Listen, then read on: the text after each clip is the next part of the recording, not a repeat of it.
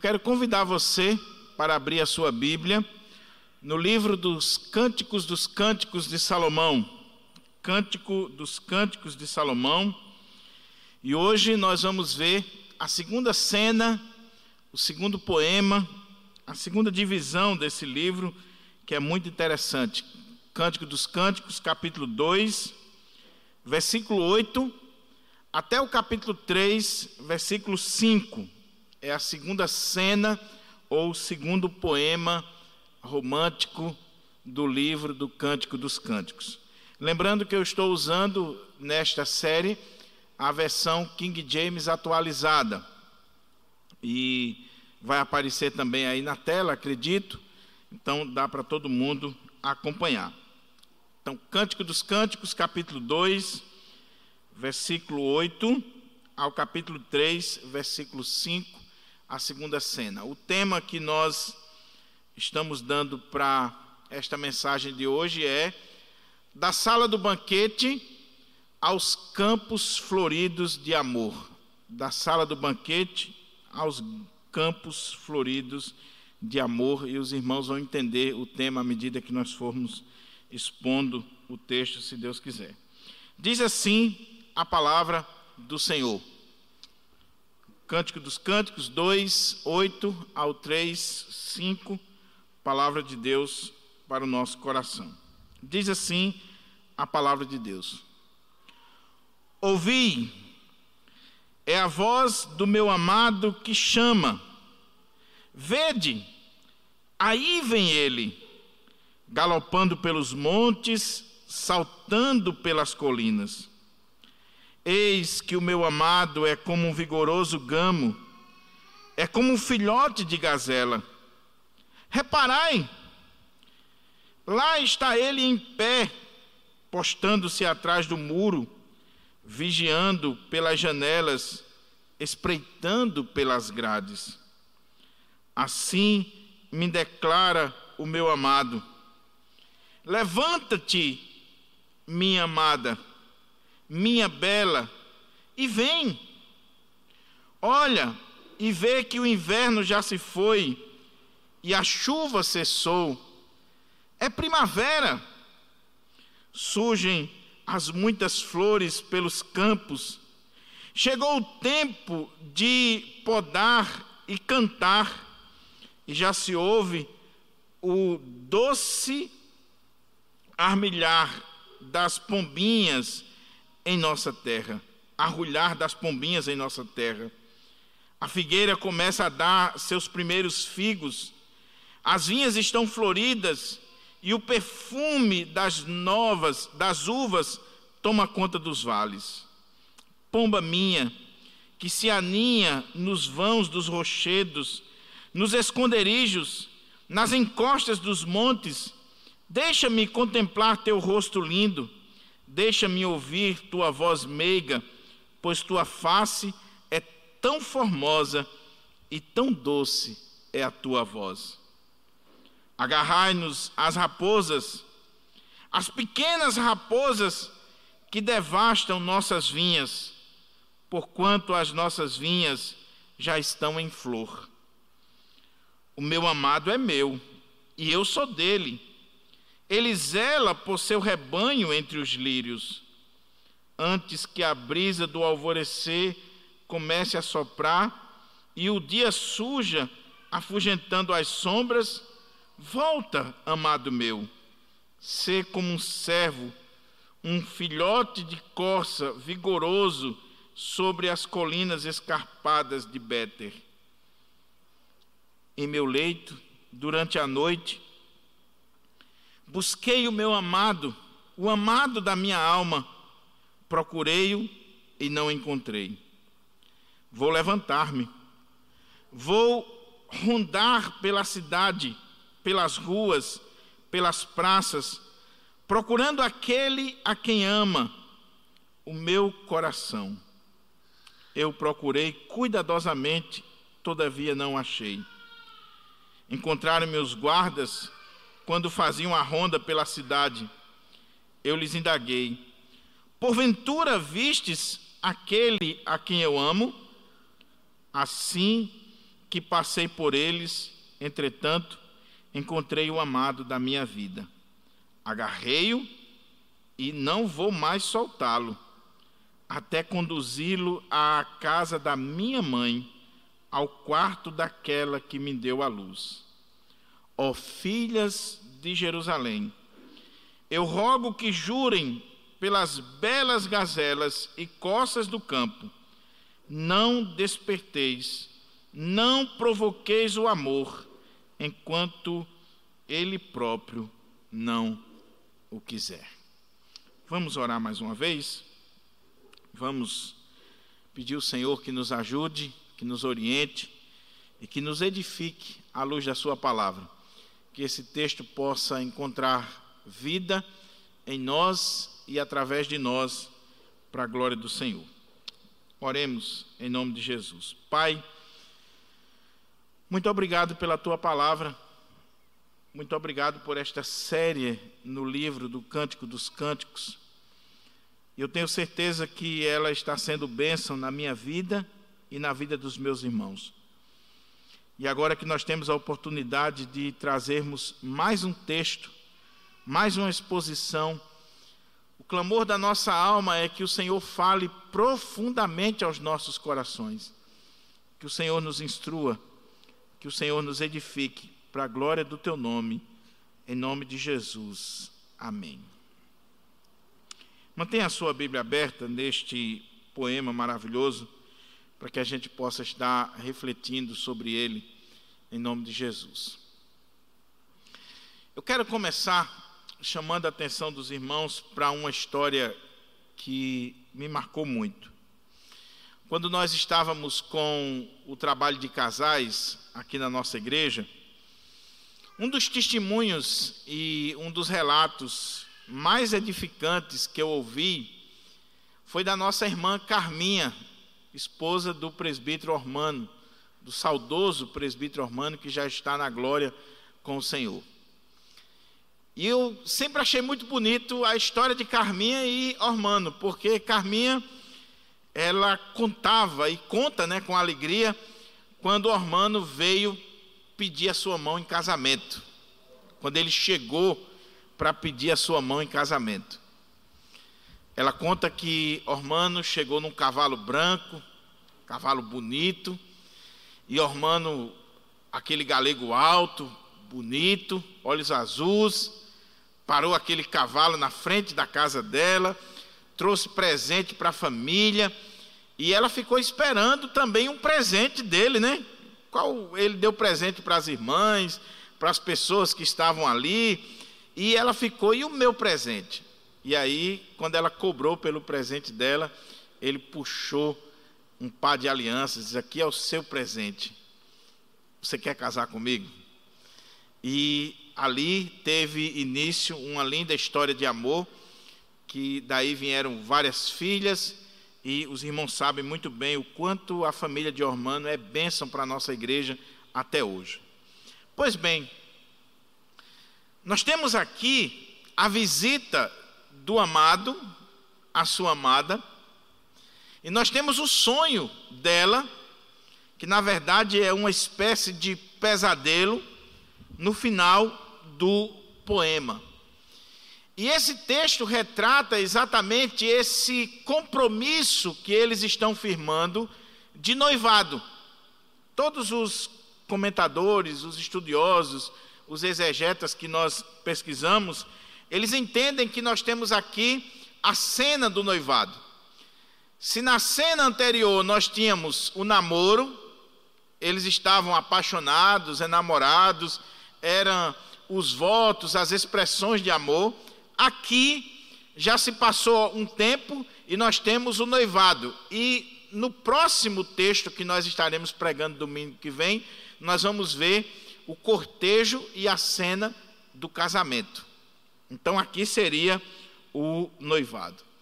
Uma coisa interessante ainda, a guisa de introdução, para a gente poder entender o texto, é que não se sabe muito bem, como o texto é poético, não se sabe muito bem se nós temos aqui a descrição literal de como aconteceu essa primeira fase do namoro, a segunda fase do noivado, depois do casamento, ou se nós temos aqui simplesmente reminiscências, lembranças, ideias que estão passando na cabeça da Sulamita e do próprio é, Salomão, quando escreve o texto, que eles estão aqui com aquela chamada licença poética, criando, embelezando a história, é, organizando a história é, com brilho, para que a gente possa se deliciar com esse poema. O que a gente nota aqui é que essa moça ela está doente de amor, ela está enferma de amor. Isso nós vimos desde o início é, do livro. Então, não se sabe muito bem se isso aqui é literal ou se está mostrando simplesmente uma ficção, uma poesia que está retratando uma ficção, que está criando uma história. O ponto aqui é o seguinte: por isso que eu coloquei o tema da sala do banquete aos campos floridos de amor. Por quê? O texto anterior terminou com eles na sala do banquete, que ela disse que é, o amado levou ela para a sala do banquete e o seu estandarte sobre ela era o amor, ou seja, ela foi recebida não só na recâmara, no lugar mais íntimo, nos aposentos do rei, mas ela foi recebida em um grande banquete, numa sala especial, com tudo que tinha de direito, com uma festa maravilhosa, e a bandeira dessa festa sobre ela era a bandeira do amor. Ela foi bem recebida, ela foi é, bem tratada ali. Passou aquele banquete, terminou aquela festa, ele, como rei, volta às suas atividades normais e ela volta para casa de sua mãe. Alguns querem dizer que ela ficou ali já é, no palácio ou no ambiente do rei. Outros, eu acho que estão mais corretos, eles entendem que ela voltou para a casa de sua mãe, até porque eles só eram namorados. Ela voltou para a sua vida normal, para o campo, ela voltou para a sua lida diária e ficou lá esperando o seu amado. Então ela sai do, da sala do banquete para os campos. E chegando ali nos campos, ela vai dar sequência à sua vida, viver a sua vida normalmente, porém agora ela está sonhando, refletindo, pensando 24 horas no seu amado. Não é assim quando a gente começa a namorar? Quando você começou a namorar, você só pensava no seu amado, e hoje, com o advento da tecnologia, do WhatsApp, e aí, pronto, aí você fica até de madrugada é, não sei como é que consegue, mas é, Diego gastava os créditos dele, do celular dele, o celular da mãe, o meu. Não tinha, não tinha crédito que desse conta. Ele gastava tudo conversando com Amanda de dia e de noite. Por quê? Porque eles estavam apaixonados e desejavam estar sempre conversando, sempre ali juntos. Pois bem, é isso que está sendo retratado aqui. Só que com algo a mais. Naquela época não tinha WhatsApp, naquela época não tinha internet, não tinha os meios de comunicação que nós temos hoje. E quando essa jovem volta para o seu ambiente comum, o seu ambiente familiar, ela está lá nos campos e ela fica pensando: quando é que o meu amado vai vir? Quando é que o meu amado vai voltar, vem me visitar? Quando é que ele vem me buscar aqui? Depois de tudo aquilo que aconteceu, quando é que ele vai vir aqui me visitar? E para completar, era um período de inverno. E você sabe que no inverno a gente fica meio assim, cabisbaixo, né? Meio acabrunhado, é frio, as coisas têm um tom assim meio cinzento, é, o mundo começa a ficar assim meio depressivo, é ou não é? Imagina aquela jovem apaixonadíssima, que teve toda aquela recepção anterior, agora ela está no campo, no período de inverno, não tem para onde ir, não tem o que fazer, ela está ali curtindo a sua paixão, sonhando com seu amado, um inverno tremendo, aquela situação quase que depressiva para a sua vida. Seu amado não está, os campos não estão floridos, o sol não aparece, tudo parece fazer jus ao seu coração que está ali pesado, esperando o amado. Até que um dia ela está ali naquele ambiente e ela exclama, ela dá um grito, ela revela algo que está acontecendo. E olha o que, é que diz o versículo 8 do capítulo 2: Ouvi, prestem atenção, ela está exclamando, ouvi, é a voz do meu amado que chama, vede, aí vem ele galopando pelos montes, saltando pelas colinas. Sabe o que, esse texto está mostrando para nós aqui? É uma coisa que, se você já se apaixonou na vida, você sabe muito bem. Quando a gente ama alguém, quando nós de fato temos o coração em alguém, você tem um ouvido aguçado para ouvir a voz daquela pessoa. Veja que ela é a primeira a ouvir e grita logo: Ouvi, preste atenção, eis a voz do meu amado que chama. E ela diz: Vede, aí vem ele galopando pelos montes, saltando pelas colinas. Irmãos, o relacionamento conjugal é algo tão belo o relacionamento conjugal é algo tão divino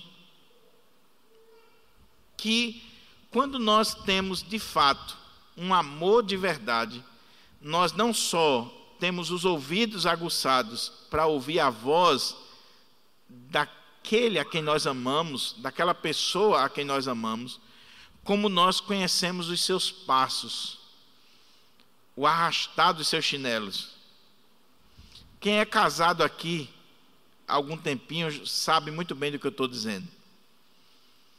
A mulher conhece os passos do marido. Ela sabe como é que é as pisadas dele. O marido sabe como é o andar da esposa. Não precisa ver, ele só precisa ouvir os passos, ou ela ouvir os passos. Quando existe intimidade de fato entre o casal, conhece os passos. É o que está acontecendo aqui. Aquela jovem está naquele período sombrio de inverno, está no campo, está ali na expectativa que o seu amado um dia vai chegar, e de repente ela escutou de longe a voz do amado. E ela escutou ele chamando. Lá vem ele. E não só isso ela consegue ver e perceber o seu amado vindo, galopando, trotando por cima dos montes, dos outeiros, aqueles montes que serviam de impedimento entre ela e o seu amado, agora estavam sendo vencidos por esse trotar, por esse galopar, por essa vinda do seu amado até ela. Que coisa interessante, o amor. Agora, a coisa vai começar a mudar. Porque o coração dela já está batendo mais forte. O coração dela agora encontrou alegria, encontrou um renovo naquela situação. Aí ela diz: Eis que o meu amado é como um vigoroso gamo, é como um filhote de gazela. Ela está chamando atenção para a voz do amado para a vinda do amado e para algumas características desse amado que ela passa a descrever. Eis que o meu amado é como um vigoroso gamo, é como um filhote de gazela, Reparai, lá está ele em pé, prostrando-se atrás do muro, vigiando pelas janelas, espreitando pelas grades. Olha, olha, a riqueza desse poema. Imagine ela sentada na porta da casa, ou não sei, nos fundos da casa, em algum lugar daquele campo, e ela escuta uma voz. E na hora que ela escuta aquela voz, ela grita: Ei, eis a voz do meu amado. Talvez as amigas, talvez alguns familiares, está ficando doida? É a voz do meu amado. E olha que ele vem galopando sobre os montes. Esse trotado aí é do meu amado. Isso aí é o cavalo dele. É ele que está vindo. Eu conheço. E ela começa a descrever como é que é o seu amado. O seu amado é como o filhote de uma gazela, é um gamo, é um cervo. Aquele animal puro, belo, altaneiro, aquele animal que tem força para sair saltando, pulando sobre os campos, sobre os montes. Então ela olha para o seu amado como e, e, e compara a este animal novo, bonito, puro e altaneiro, pescoço empinado, todo para cima e que tem velocidade, agilidade, que salta sobre os montes, que corre, que tem velocidade, e mal ela termina de estar falando sobre o seu amado, ela diz: Ei, veja ele aí. Mal ela está descrevendo o seu amado e ele já está junto ao muro. Muro aqui, por favor, não é de pedra. Muro aqui, com certeza, era alguma cerca de plantas, algum, alguma é, é, cerca de varas ali, porque ela está no campo, é uma casa de campo. Então ele chegou ali na cerca, chegou ali naquele limite da, da casa onde ela morava e ela contempla ele. Então ela diz: Veja, ela usa uma cena, ela está criando uma cena interessante, porque é, o, o gamo, né, o, o filho da gazela, o cervo, ele tinha esse costume. Ele é um animal veloz, é um animal bonito, puro, é um animal altaneiro, e ele tem um costume de chegar nas casas e ficar olhando dentro, espreitando, observando tudo. Então ela compara ele a esse animal e ela diz que ele chegou e que ele está é, atrás dos muros, vigiando pelas janelas, espreitando pelas grades. Ele chegou ali e está olhando a casa dela. Então, veja que, que coisa interessante. É a visita do amado. Cá entre nós, como é que ficou seu coração, hein, minha irmã? ou você que está começando a namorar, quando o seu namorado foi na sua casa pela primeira vez? Você se ajeitou todinha, né? Tem que ajeitar a casa, dar um grau nas coisas, conversou com a família. É todo um protocolo para que o, o, o, namorado ele se sinta bem, né? Ele possa é, ser acolhido, ser bem recebido. Imagine como é que ficou o coração dessa menina aqui, que o cara chegou de surpresa. Chegou de surpresa na casa dela e quando menos ela espera, ele já está olhando pela janela, já está espreitando, já está observando. Mas ela estava feliz, ela estava alegre, porque, afinal de contas, o amado está visitando a sua amada. Essa é a primeira cena desse poema que chama a nossa atenção. Essa visita inesperada do amado. A sua voz, a, o seu galopar sobre os montes, a sua chegada, a maneira como ela descreve ele e a surpresa, ele espreitando, olhando, observando tudo dentro daquela casa. Aí ele não chegou por acaso. Ele não veio simplesmente para ficar no muro, para ficar olhando para dentro daquela casa. Ele veio com um objetivo. E o objetivo vai ser revelado agora quando ela diz assim: Assim me declara o meu amado. Veja, ele foi visitar ela lá no campo. Ele saiu do palácio, nós entendemos que foi Salomão, se dirigiu ao campo, passou por todos aqueles obstáculos, os montes, os outeiros, os vales, aquela viagem até o campo lá é, da Sulamita. Ele chegou lá, e ele não chegou por acaso, ele chegou com um propósito: chamar essa jovem para um passeio. Ele, ele quer firmar com ela agora esse relacionamento. Por isso que os estudiosos colocam como que aqui nós temos a cena de um noivado. Porque lá atrás eram declarações de amor, eram votos de amor, expressões de amor. Agora a coisa está se tornando mais séria, porque ele vem e chama ela para um passeio no campo.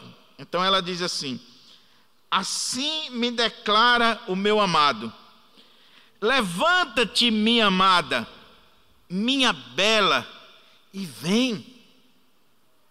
É interessante que aqui nós temos na língua hebraica imperativos, ordens que são dadas. Ele não só está fazendo um convite, ele está dando uma ordem. Por isso que está no modo imperativo. Ele diz: "Levanta-te, minha amada, minha bela, minha querida, e vem. Venha comigo." Ou seja, ele não foi só fazer uma visita, ele foi buscá-la. Ele foi porque ele queria ter um encontro com ela, ele queria caminhar com ela. Aí ele coloca a razão do seu convite. Olha e vê que o inverno já se foi, a chuva cessou, é primavera. O que é que esse texto está colocando para nós? O texto é poético. E como eu disse, ele pode estar descrevendo uma situação literal, como ele pode estar simplesmente chamando a nossa atenção, a partir de uma licença poética, para uma ficção que explica muito bem o amor que deve existir na vida de um ser humano. Ou seja, há momentos na nossa vida de inverno. Há momentos na nossa vida de inverno, onde nada tem brilho, tem cor, onde não existe nada florido, mas há um momento da primavera onde o sol apareceu, onde as plantas começam a florir, onde os campos estão belos, e era esse momento que havia chegado para a vida deles dois. Se eles tiveram um momento de inverno, esse momento passou. Agora é primavera. É hora de sair, é hora de festejar, é hora de andar, é hora de estar junto, é hora de desfrutar das bênçãos que Deus tem dado a eles. Então ele está dizendo: levanta-te, querida minha, amada minha, saia dessa posição que você está, desse estado que você está, talvez um estado depressivo, talvez um estado de tristeza, de angústia, de solidão. É primavera, a coisa mudou. Eis-me aqui para andar com você, para caminhar com você. Então ele diz: Olha e vê que o inverno já se foi, a chuva cessou, é primavera. Surgem as muitas flores pelos campos. Chegou o tempo de podar e cantar. Isso aqui é muito interessante e a maneira como os teólogos traduziram aqui na King James chama muito a nossa atenção. O que ele está dizendo é, algumas versões colocam, chegou o tempo do cantar dos pássaros. Aqui eu acho que está mais correta, porque não é só o cantar dos pássaros, mas é o nosso cantar também. O que ele está dizendo é: o inverno passou, aquele período difícil passou, as flores já brotaram, os campos estão bonitos, é hora da poda e é hora de cantar, é hora de festejar, é hora de alegria, é hora de cantar. O tempo de cantar chegou. Isso aqui tem implicações preciosas para nós, porque na nossa vida nós temos um tempo de ficar quieto e um tempo de cantar, um tempo de festejar. E eu espero em Deus que na sua vida aconteça isso. O que está dizendo aqui para essa jovem é: ela estava sozinha até agora, mas o tempo de cantar na vida dela chegou. O tempo de Deus. Deus levantou alguém para ela. Deus estava lhe dando um homem. Deus lhe estava lhe dando o amado da sua vida. E esse era o tempo de cantar. E esse homem chega, esse amado da sua alma chega convidando-a, chamando-a para desfrutar desse tempo de cantar. E ele diz: E já se ouve o doce arrulhar das pombinhas em nossa terra. A figueira começa a dar seus primeiros figos, as vinhas estão floridas e o perfume das uvas toma conta dos vales. Pomba minha, que se aninha nos vãos dos rochedos, nos esconderijos, nas encostas dos montes. Deixa-me contemplar teu rosto lindo, deixa-me ouvir tua voz meiga, pois tua face é tão formosa e tão doce a tua voz. Esse Salomão era um Salomão velho de guerra, não? É Ele está dizendo: minha amada, Chegou a primavera. Se estava um tempo de inverno para você, esse inverno passou. É um outro momento, é outra história. Tudo é novo. E, minha querida, pomba minha, ele usa uma expressão aqui, é interessante que essa expressão pomba, pombo, que usa muitas vezes no, no livro de Cantares, não é a mesma coisa. Alguns pombos aqui são pombos migratórios, e outros são aqueles que viviam nos penhascos, nas rochas. É bem específico lá da Palestina, e é esse que ele está citando aqui. E ele compara ela a um pombo daquele que vivia nas rochas estava agarrado às rochas, que vivia nas brechas, nos penhascos. O que, que ele está querendo aqui? O que, que ele está dizendo?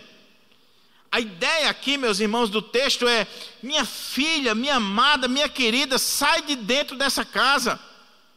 Você está apegada como os pombos ficam apegados nas rochas, escondido. Outros intérpretes entendem que o que ele está dizendo aqui é: minha filha, ao invés de você estar apegada como um pombo aí às rochas, à sua casa, a esse ambiente, venha e como um pombo se apegue a mim. Me abrace, me beije, esteja comigo. Eu estou aqui, olha, é primavera, é tempo de alegria, é tempo de cantar, é tempo de desfrutarmos das bênçãos de Deus. Então, se agarre a mim, você é uma pomba que não vai mais se agarrar às pedras, mas vai se agarrar a mim. Então venha, se agarre a mim, porque a tua face é maravilhosa, a tua voz é maravilhosa, a tua face é formosa, a tua voz é doce, é suave. Então ele estava dizendo: se agarre a mim, se agarre a mim. Cá entre nós, o cara está apaixonado, não está não? O cara, olha, uma declaração de amor dessa, se você não ouviu ainda, por favor, peça a Deus para um dia você ouvir. Porque o cara aqui é uma bênção. Ele, ele tem jeito, ele sabe como falar, ele sabe como conquistar. Abrindo parênteses. É triste a situação hoje, não é não? Das meninas. Primeiro que os caras não sabem mais chegar para falar com a menina. Ele chama, primeiro chama a menina de boy. Não tem, não tem, não tem romantismo, não tem nada. Ele chama é, é, é boy, boy. Não dá para entender. E aí, como nós somos uma geração burra, que não gosta de ler, que não gosta de estudar, que não lê poesia, que não gosta de literatura, o cara não tem papo, não tem conversa, não sabe chegar junto das meninas. As gerações antigas, que a gente considera geração ultrapassada, não sei o quê, era uma geração que não tinha televisão, computador, internet, aí vivia lendo os romances, literatura, poemas. As músicas eram diferentes. Ah, você pega uma música da década de 60, falando da mulher, falando do amor. Você pega o próprio Roberto Carlos, pega as músicas de Roberto Carlos, do início da carreira dele, e você vê. Aí pega as músicas de hoje. As músicas lá de trás, falando da beleza feminina. Você é a mulher da minha vida e tal, e tal. Você é linda, você é bela. As de hoje. Vai. É cara de cavalo, boca de cavalo, não sei o quê. Meu Deus do céu. Então, aqui você vê esse romantismo. Você vê esse amor você vê essa beleza do amor sendo expressada aqui com imagens, com ilustrações, com uma linguagem do campo. Você vê. Nós estamos perdendo isso aqui, querido. Eu vou chegar aqui nas aplicações, num ponto, nessa questão do diálogo, que eu acho preocupante nos nossos dias e que o texto está colocando aqui muito bem. Mas o ponto aqui é ela viu, ela ouviu, ela está presenciando a visita do amado. Quando o amado chega, ela fala sobre ele, ela descreve ele, ela coloca como é o seu amado, e ela compara ele ao gamo, ao cervo, ela compara ele a esse animal veloz, imponente, e ele começa a fazer esse convite que tem uma forma imperativa, que tem um tom de urgência, e ele está dizendo: levante-se, querida minha, vem, venha comigo, é primavera, tudo está preparado, é tempo de cantar, é tempo de estarmos juntos, é tempo de desfrutar as coisas belas da vida, as coisas boas da vida, aquilo que Deus nos proporciona. E outra coisa, minha filha, você é uma pomba, mas seja uma pomba minha, que se aninha não nas rochas, mas em mim. Se apegue a mim. Se apegue a mim. Ele quer ver a sua face, ele quer beijar a sua boca, ele quer ouvir a sua voz, ele quer ter ela junto de si, porque ele ama ela. Olha como é que termina aí o texto, né? Deixa-me ouvir tua voz meiga, pois tua face é tão formosa e tão doce é a tua voz. Ela era feminina, ela era meiga, era formosa, era doce na sua voz. Aí ela vai falar. E aqui os estudiosos se dividem, tem um problema sério nesse texto, mas como eu resolvi pregar cantares, tem que encarar, né?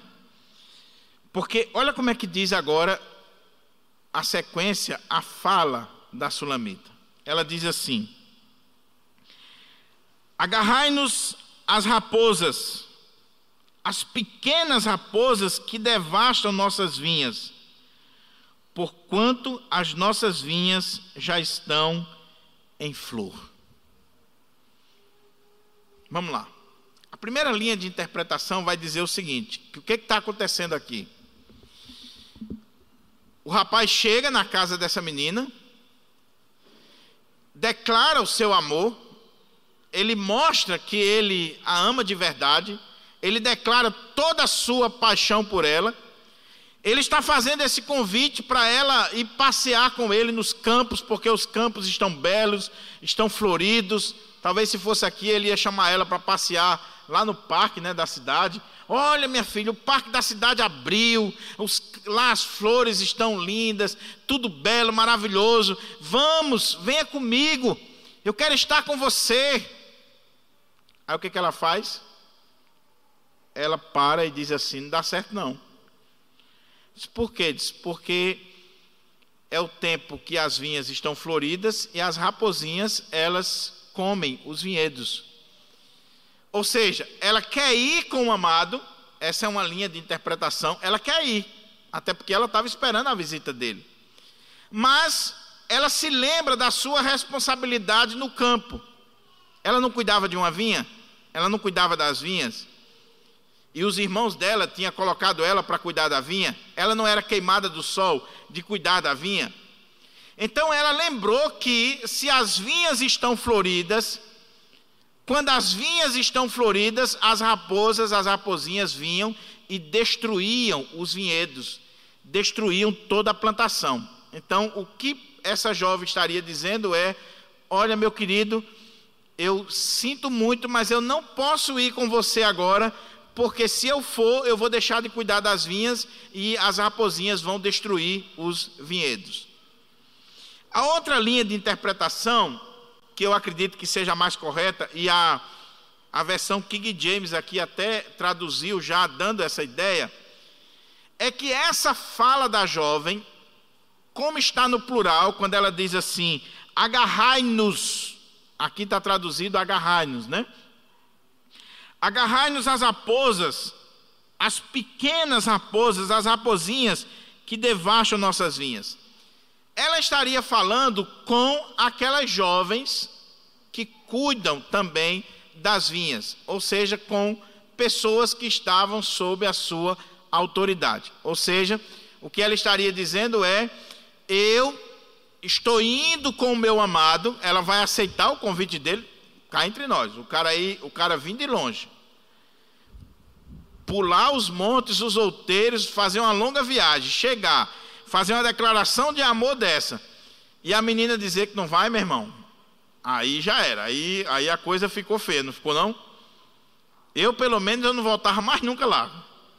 Eu não voltava mais nunca. Então, ela vai aceitar o convite dele para ir passear com ele no campo. Só que ela tem responsabilidade, sim. E ela não vai deixar as suas vinhas abandonadas ela vai deixar alguém cuidando das vinhas e ela faz o alerta: olha, quando os campos estão floridos, as raposinhas, as pequenas raposinhas, elas entravam nos vinhedos e aí elas saíam comendo tudo. Era necessário é, suspender aqueles vinhedos e uma série de cuidados que deveriam ter. Essa é outra linha. A terceira linha de interpretação que dá o sentido do texto, ou aplica melhor o texto, é essa aqui. Olha como é que o texto continua para a gente entender o que, que ele está dizendo para nós. Diz assim: Agarrai-nos as raposas, as pequenas raposinhas, que devastam nossas vinhas, porquanto as nossas vinhas já estão em flor. Aí, olha a declaração que ela dá, para entender o, o que ela acabou de dizer. O meu amado é meu e eu sou dele. Ele zela por seu rebanho entre os lírios.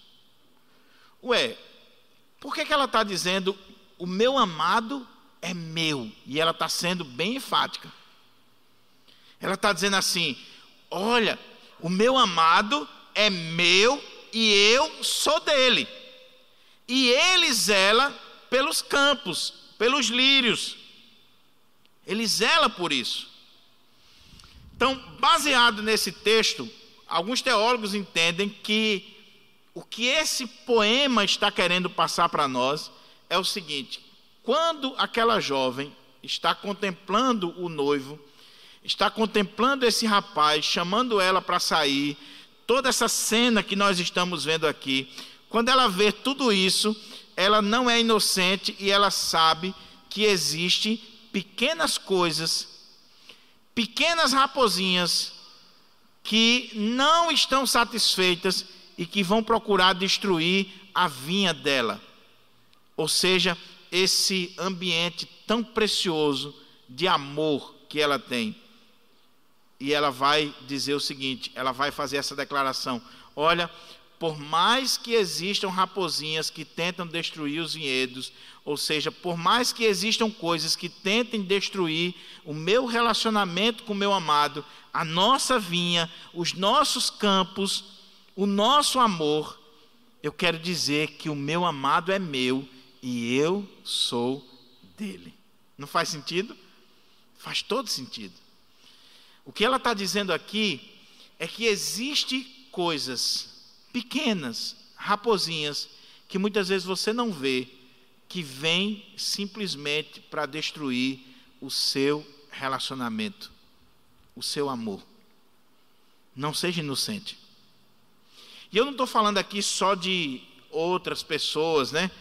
Às vezes uma amiga fura olho que é, você de repente arrumou um namorado e ela diz assim: Meu Deus do céu, esse cara é muito bonito para ela. Meu, essa miserável, o que, que ela fez? E se ela puder, ela vai tomar o namorado da outra. Ele não está falando só disso, não. Ele está falando aqui que na vida existe pequenas coisas que é chamada aqui de raposinhas que podem destruir o vinhedo do nosso amor uma pequena palavra, às vezes uma atitude que nós tomamos impensada, pequenas coisas, detalhes da vida. Assim como também pequenas coisas vão fazer muita diferença. Um gesto, uma palavra de carinho, vai fazer diferença no casamento, no namoro, vai fazer diferença. Então você está namorando, você é noivo, você é casado, comece a pensar: o que é que tem destruído o meu relacionamento? E você vai ver que não são grandes coisas, são coisas pequeninas. Que você não preste atenção, são as raposinhas que estão se infiltrando e destruindo os vinhedos. Quer um exemplo? O cara, quando foi para namorar com a menina, era o maior cuidado do mundo. Conseguiu. Aí o miserável não é mais romântico, é bruto, é ignorante, trata a menina de todo jeito, faz vergonha na frente das pessoas. Você está perdendo, meu querido. Você está só destruindo o seu relacionamento. Está só destruindo. Agora, se você sabe cuidar, se você sabe tratar, se você ainda é daquele que abre a porta do carro, se você ainda é daquele que chama minha filha, se você ainda é daquele que paga a conta, né? Porque hoje está meio difícil, não está não? Está meio difícil. E não é só culpa dos homens, não, é culpa das mulheres também, porque o, o, o feminismo tem feito as mulheres é, não, não querer que o homem trate ela com doçura, com amor, porque ela quer ser vista como igual. Então, não aceito ninguém pagar uma conta para mim. Deixa de ser besta. O cara, o cara romântico de verdade, ele vai dizer: Não, minha filha, eu vou pagar a conta aqui. Ele vai abrir a porta do carro para ela. Ele vai tratar ela com carinho. Olhe, qualquer mulher, qualquer mulher, ela vai ficar feliz da vida quando o marido, o namorado, o noivo abraça ela, beija na frente das pessoas, demonstra carinho por ela, ela isso ela se sente valorizada honrada. Honrada. Agora, o cara não faz nada disso, é como que raposinhas que estão destruindo.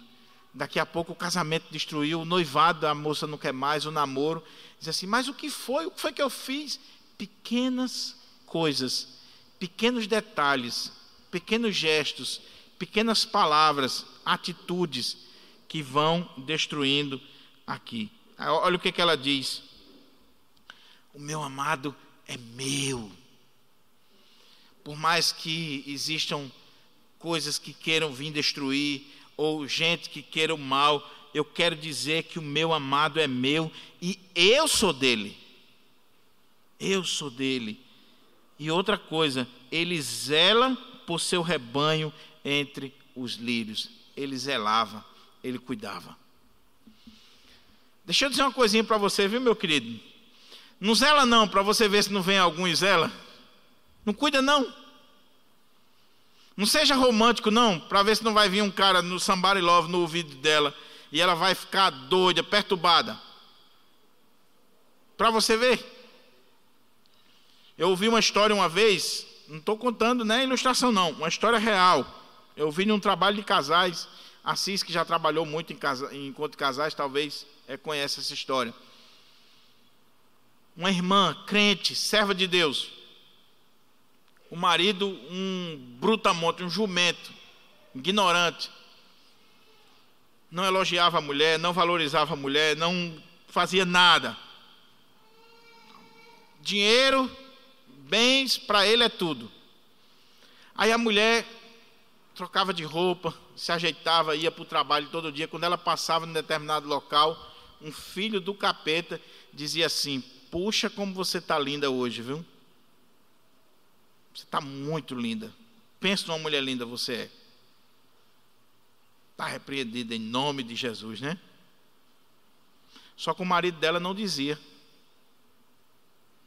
No outro dia o cara, puxa, que perfume maravilhoso você está usando hoje.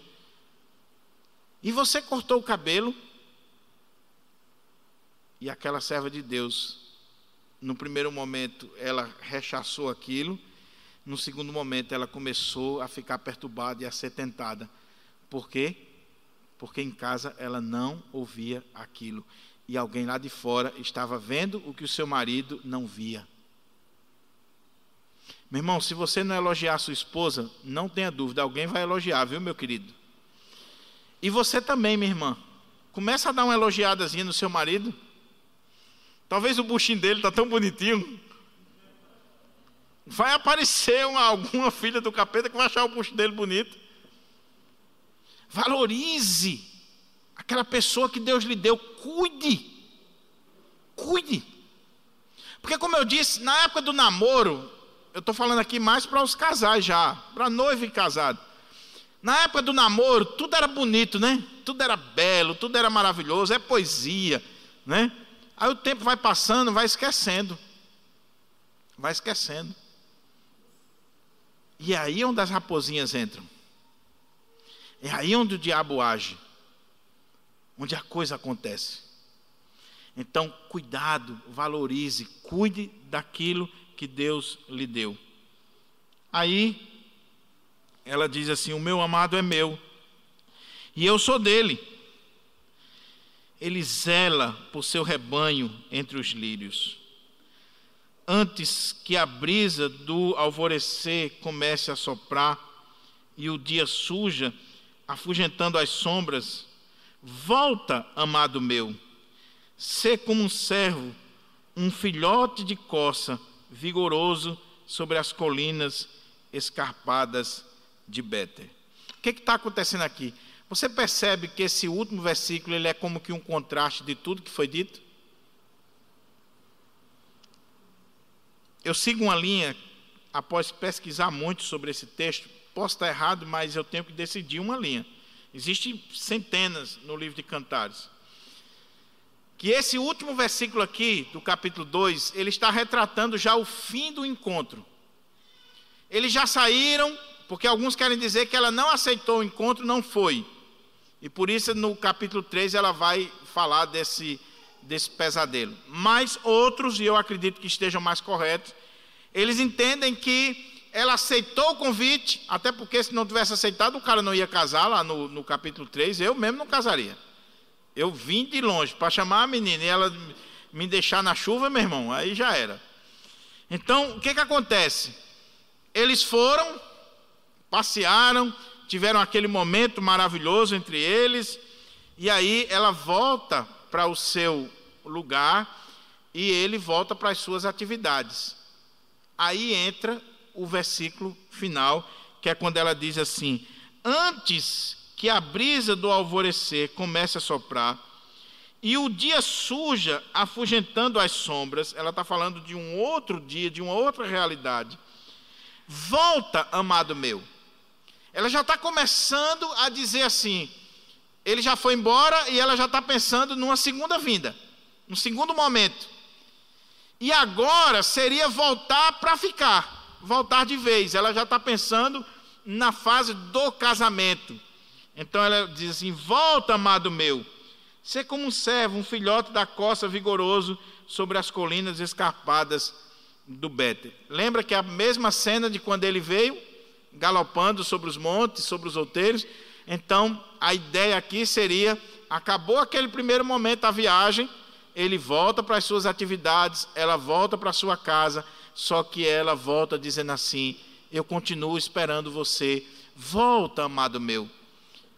Não deixe o dia passar, não deixe essa noite passar sem que você volte e aí a gente se encontre mais uma vez, que eu veja você galopando sobre os montes, que eu veja você vindo ao meu encontro. Ou seja, é o desejo dela de encontrar mais uma vez o seu amado. Aí entra capítulo 3, verso 1 ao 5, que é o final da poesia. Agora ela está em casa, ela está na sua casa e a mente dela não sai do seu amado. Cá entre nós, você sabe o que, o que é isso aqui, não sabe não? Se você já amou uma vez, você sabe. Uma passeada no parque é suficiente? Um dia de lazer é suficiente? Rapaz, Bernardo está experiente, viu? Cantar está fazendo bem até a Bernardo, viu? Então, depois tem que conversar com ele, né? Então, é, um dia não é suficiente, uma semana não é suficiente. Se o amado ou a amada vai embora, você fica pensando, né? Vamos lá. Você acabou de sair da casa de seu namorado ou da sua namorada. Você vai no caminho conversando no WhatsApp. Chega em casa, no WhatsApp de novo. Já pegou no sono conversando no WhatsApp? Pois bem, a pobrezinha da Sulamita não tinha esse privilégio, ela chegou em casa e ela ficou pensando, pensando, pensando. A mente dela está ali. E de forma onírica, ela vai começar a refletir sobre o seu amado. Olha como é que diz o texto. Em meu leito, ou seja, na sua cama, no seu quarto, durante à noite. Só que no hebraico a ideia é plural, durante as noites. Não foi uma noite só que ela pensou, foram várias noites, em vários momentos. Em meu leito, durante a noite, busquei o amado da minha alma, procurei-o e não o encontrei. Você já pensou que coisa terrível? Imagine aquela jovem, ela está sonhando. Quando ela dormia, ela tinha um sonho, na verdade, um pesadelo. E o pesadelo que ela tinha é que o seu amado foi embora, nunca mais iria voltar, e ela procurava o seu amado e não encontrava ele, não achava ele. Então, ela procurava e não encontrava. Aí no sonho, ela disse assim: Vou levantar-me, vou rondar pela cidade, pelas ruas, pelas praças, procurando aquele a quem ama o meu coração. Eu procurei cuidadosamente, todavia não achei. Lembre-se que é um sonho. Lembre-se que isso aqui é porque ela está tão doente de amor, como ela disse anteriormente, que ela vai dormir e ela sonha, e, em várias noites. É como se fosse um acidente, é, um, é um, uma cena de terror. Ela procura o seu amado e não encontra, não acha. E aí no sonho ela vai nas praças, ela vai nas ruas, ela procura em vários lugares e nada, ela não tem sinal do seu amado. É como que ela ficou no esquecimento. Você já foi esquecida alguma vez? Aí o que, que ela diz aqui? Nessa ida às ruas, às praças, ela diz: Encontraram-me os guardas Encontraram-me os guardas quando faziam a ronda pela cidade. Eu lhes indaguei: Porventura vistes aquele a quem eu amo? É o amado da alma dela. Assim que passei por eles, entretanto, encontrei o amado da minha vida. Agarrei-o e não vou mais soltá-lo, até conduzi-lo à casa da minha mãe, ao quarto daquela que me deu a luz.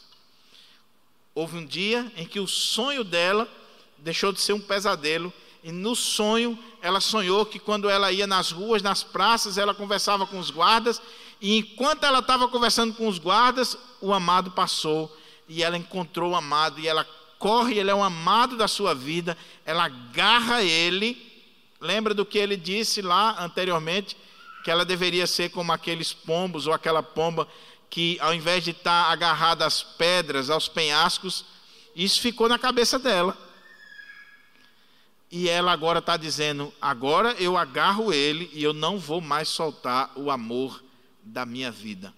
Veja uma coisa aqui, talvez o doutor Medeiros explique melhor do que eu o que está sendo colocado aqui. Mas você está vendo que o elogio que ele fez e a palavra que ele deu para ela foi tão marcante na vida dela a ponto dela sonhar com aquela palavra?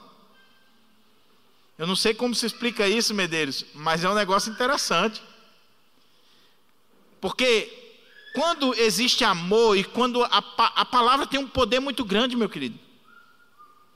Quando você fala algo para alguém, e é uma coisa boa.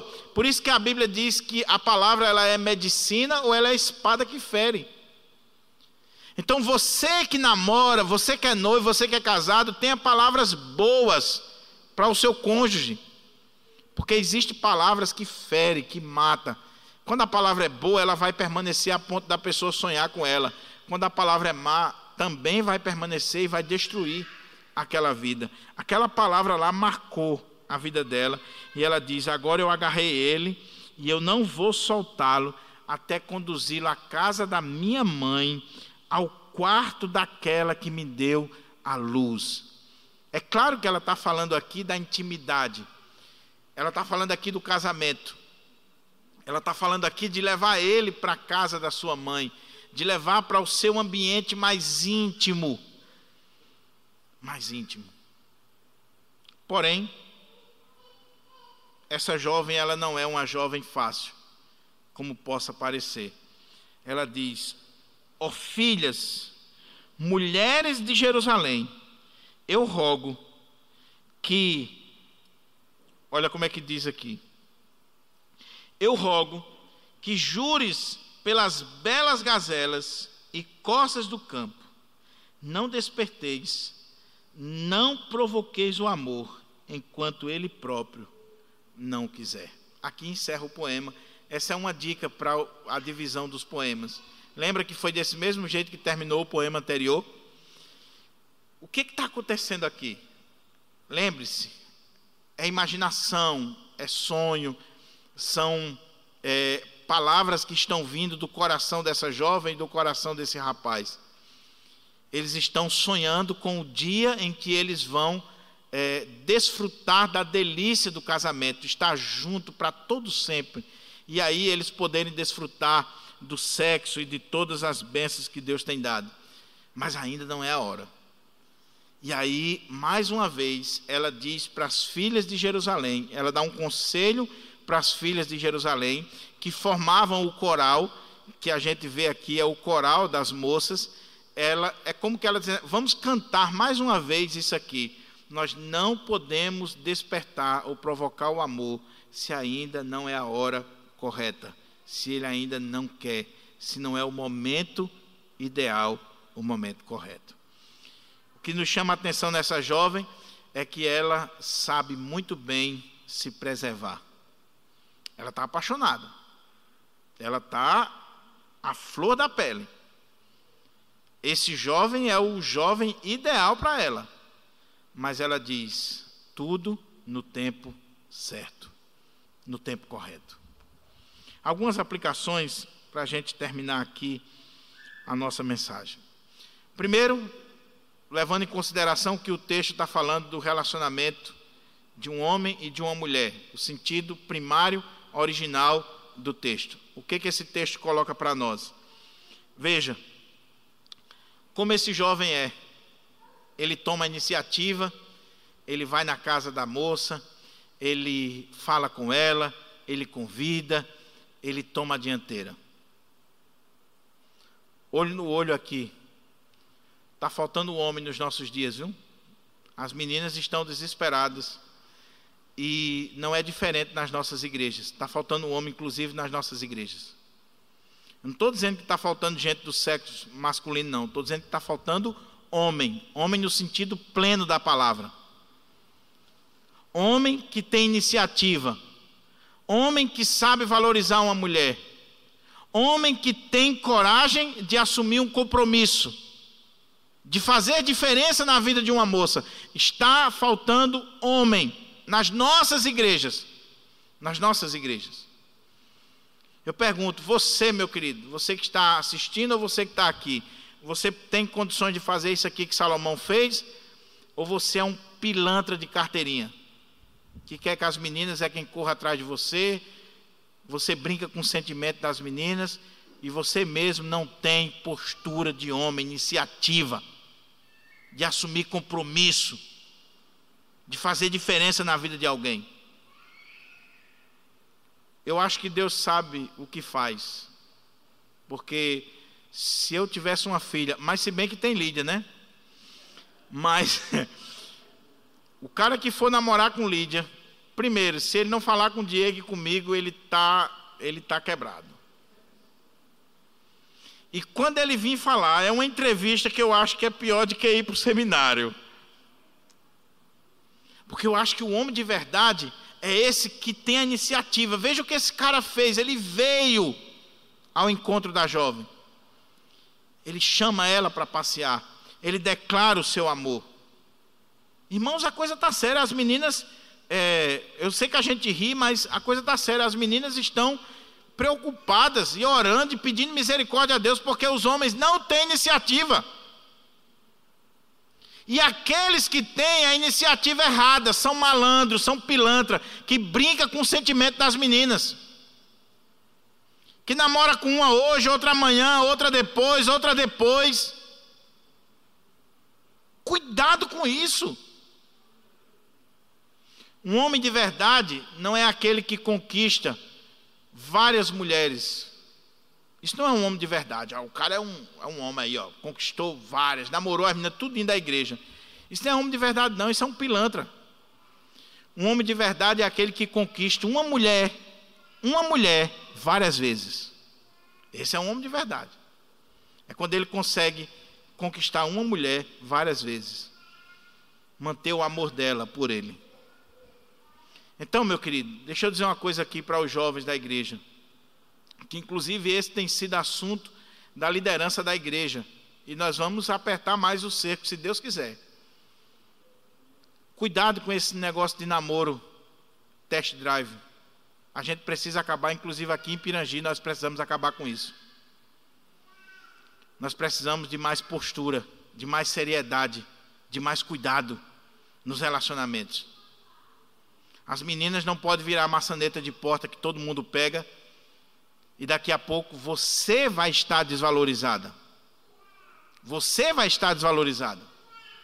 Você que vive se agarrando com um e com o outro e nos braços de um e de outro, vai chegar um momento que ninguém mais quer. Ninguém. Ninguém. Então, para um jovem se aproximar de você, exija dele postura de homem, caráter de homem. Exija dele isso aqui. Você quer dar um susto no rapaz para saber se ele é batuta mesmo? Quer namorar com você? Pergunte se ele tem já pretensão de casar. Diga para ele que você quer casar em pouco tempo, para você ver o pulo que o miserável vai dar. A outra coisa, cuidado com os pequenos detalhes, as pequenas coisas que podem destruir um relacionamento brincadeiras, redes sociais. Irmãos, hoje nos dias atuais, nada tem destruído mais relacionamentos do que as redes sociais. Eu tenho acompanhado casais, gente casada, de anos de casado, que de repente, por uma estratégia do diabo, conhece, eh, viu no Facebook, ou num grupo de WhatsApp, ou no, no Instagram, um ex-namorado. Aí começa a conversar com o ex-namorado ou a ex-namorada. Aí o cônjuge descobre e daqui a pouco está a desgraça no casamento. Uma pequena coisinha, uma conversinha, um clique, uma curtida de uma foto. Eu não estou dizendo aqui de você ficar doente, pesquisando, vendo o que o outro está fazendo. Não estou dizendo isso, mas eu estou dizendo que cuidado, porque são pequenas coisas mesmo. É uma curtidazinha numa foto, é uma foto que você coloca, é uma conversa. Cuidado com isso. A outra coisa, veja aqui a importância do diálogo. Você nota que em todo momento a jovem fala e o jovem fala também? O amado fala, a menina fala, eles estão elogiando um outro. Existe diálogo, existe conversa, existe elogio, existe cumplicidade entre eles. Sabe o que é está acontecendo nos nossos dias? Os casais não conversam mais. E começa no namoro. Em nome de Jesus, deixa esse celular dentro do carro. Se você está namorando, por favor, Gaste um tempo, vocês dois, conversando. Deixe o celular lá no carro ou dentro de casa. Conversem, sonhem junto. Pensem sobre a vida. É isso que está acontecendo aqui. Mas não, casal de namorado, uma semana de namorado. Aí a gente sai para lanchar, um está no celular, o outro também. Oh, Está destruindo o diálogo. E se não existe diálogo no namoro, se não existe diálogo no noivado, se não existe comunicação agora, não pense que no casamento vai ter, não, que não vai. A comunicação no casamento é fruto da comunicação no namoro. Tudo começa no namoro. Por isso que tem um livro aí que é muito interessante. O divórcio começa no namoro. E é verdade. Tudo começa lá. Se começou errado no namoro, pode ter certeza que o casamento vai ser destruído. Então valorize o diálogo, a conversa. Eu fico me segurando, mas eu tenho que dizer. Me perdoe, mas eu tenho que falar com as meninas da igreja. Tem umas meninas na igreja que dizem assim: não, não quero namorar com fulano, não, porque ele não tem pegada. Primeiro que uma crente dizer que quer namorar com um rapaz porque ele tem pegada, ela deveria ter vergonha na cara. Porque a gente sabe muito bem o que é pegada. E existem jovens que não são crentes, não são crentes, que não aceitam essa ideia de pegada. Não é crente, nunca veio numa igreja. Mas se valoriza tanto que se o jovem for com a mãozinha boba, ela vai dizer: ei, pare, me respeite. Aí as crentes reformadas, calvinistas, tudo escutando sobre cosmovisão reformada, aí diz: não quero namorar com fulano não, porque não tem pegada. Aí o outro que tem pegada, que vai amassar ela de cima para baixo, de baixo para cima, aí ela acha que é o cara. Cuidado com isso. Namoro não é para pegada. Namoro não é para estar tá se esfregando no, no, escurinho ou dentro do carro. Na verdade, é, a, a, fase do namoro não é nem para você estar tá viajando junto, nem dormindo junto em canto nenhum. Porque eu, pelo menos, eu não acredito em Papai Noel. Eu não acredito em Papai Noel. A não ser que o cara precise de umas orações fortes, a gente fazia aqui no púlpito, se ele vai para um hotel com a namorada, dormir com a namorada e ele não é tentado a fazer nada, está precisando de cura. Está precisando de cura. Então, cuidado. O namoro é para diálogo. O namoro é para conversa. Eu não estou aqui com essa ideia puritana de não pode beijar. Não, pode beijar e beijar, beije mesmo. Agora, essa ideia de pegada, de esfrega-frega, de estar avançando o sinal, isso não é coisa de homem de Deus e de mulher de Deus.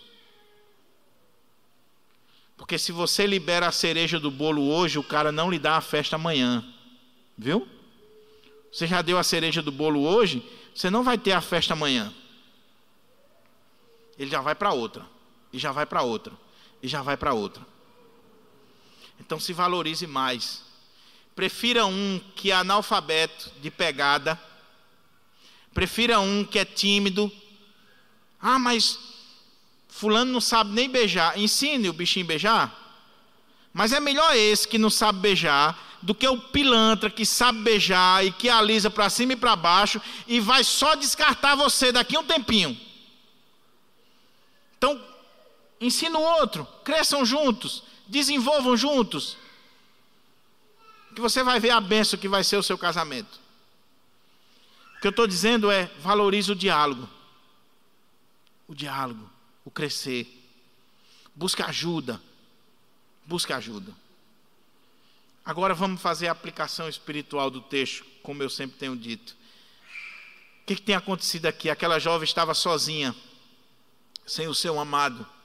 E quando nós estamos só sem o amado, é tempo de inverno, é tempo de escuridão, não tem o sol brilhando na nossa vida. Quem é o amado da nossa alma? É o Senhor Jesus Cristo. E quando nós estamos distante de Jesus, quando nós estamos afastados de Jesus, quando nós estamos sem comunhão com Jesus, o mundo para a gente é um mundo de inverno. Agora, quando o Senhor Jesus se aproxima de nós, quando o Senhor Jesus começa a fazer parte da nossa vida, quando Ele chega na nossa vida, é primavera, é alegria, é o sol que está brilhando, as flores que estão florindo cada dia mais, tudo se torna novo na nossa vida com a chegada do amado, com a chegada do Senhor Jesus na nossa vida. Valorize isso. Nós somos essa noiva que não pode viver sem o noivo. E que se o noivo não está presente, nós deveríamos estar desesperados, como essa jovem está desesperada, quando ela sonha que o seu amado, ela não encontra ele, ela não acha ele, ela sai procurando ele. Eu queria perguntar para você: você ama Jesus a tal ponto de ficar desesperado quando você tem uma ideia de que você não encontra mais? Você ama Jesus ao ponto de desejar estar com Ele todos os dias, de conversar com Ele, de estar agarrado a Ele? E você pode dizer, como essa jovem disse: quando eu encontrei o meu amado, eu quero dizer que eu vou agarrá-lo e não vou soltá-lo mais. Eu quero desfrutar dessa comunhão com Ele para sempre, sempre, sempre. Em nome de Jesus.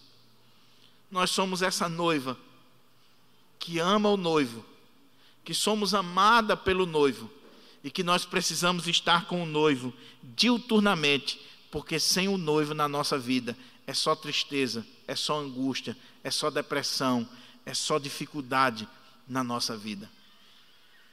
O nosso noivo já veio um dia. E ele veio e ele, sobre o monte, ele nos deu ensino, ele nos doutrinou, ele declarou o seu amor por nós. Ele foi embora. E um dia ele vai voltar para nos buscar. E aí sim nós vamos viver com ele para todo o sempre e sempre e sempre. Amém. Você deseja isso?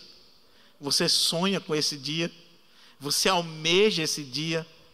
Você fica é, preocupado ou angustiado em ter noção de que isso não possa acontecer.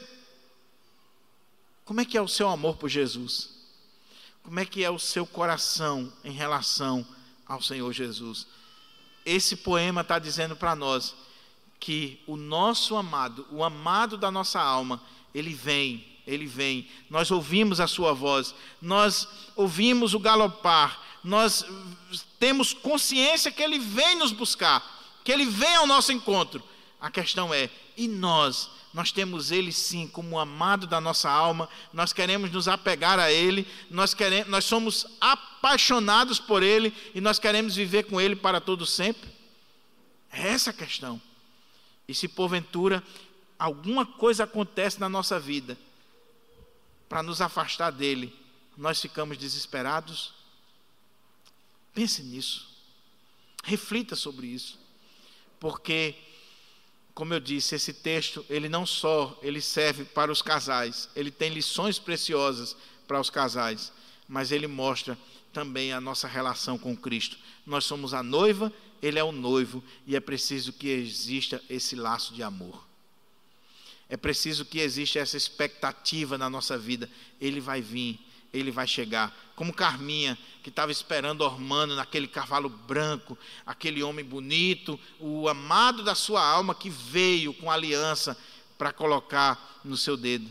Nós almejamos esse dia, quando nosso Senhor vai romper esses céus e vir buscar a sua igreja, e nós vamos estar para sempre com Ele. Aleluia. É da sala do banquete aos campos de amor. Lá teve a festa do namoro, aqui o compromisso do noivado que vai nos levar ao casamento definitivo. Vamos ficar de pé, nós vamos orar.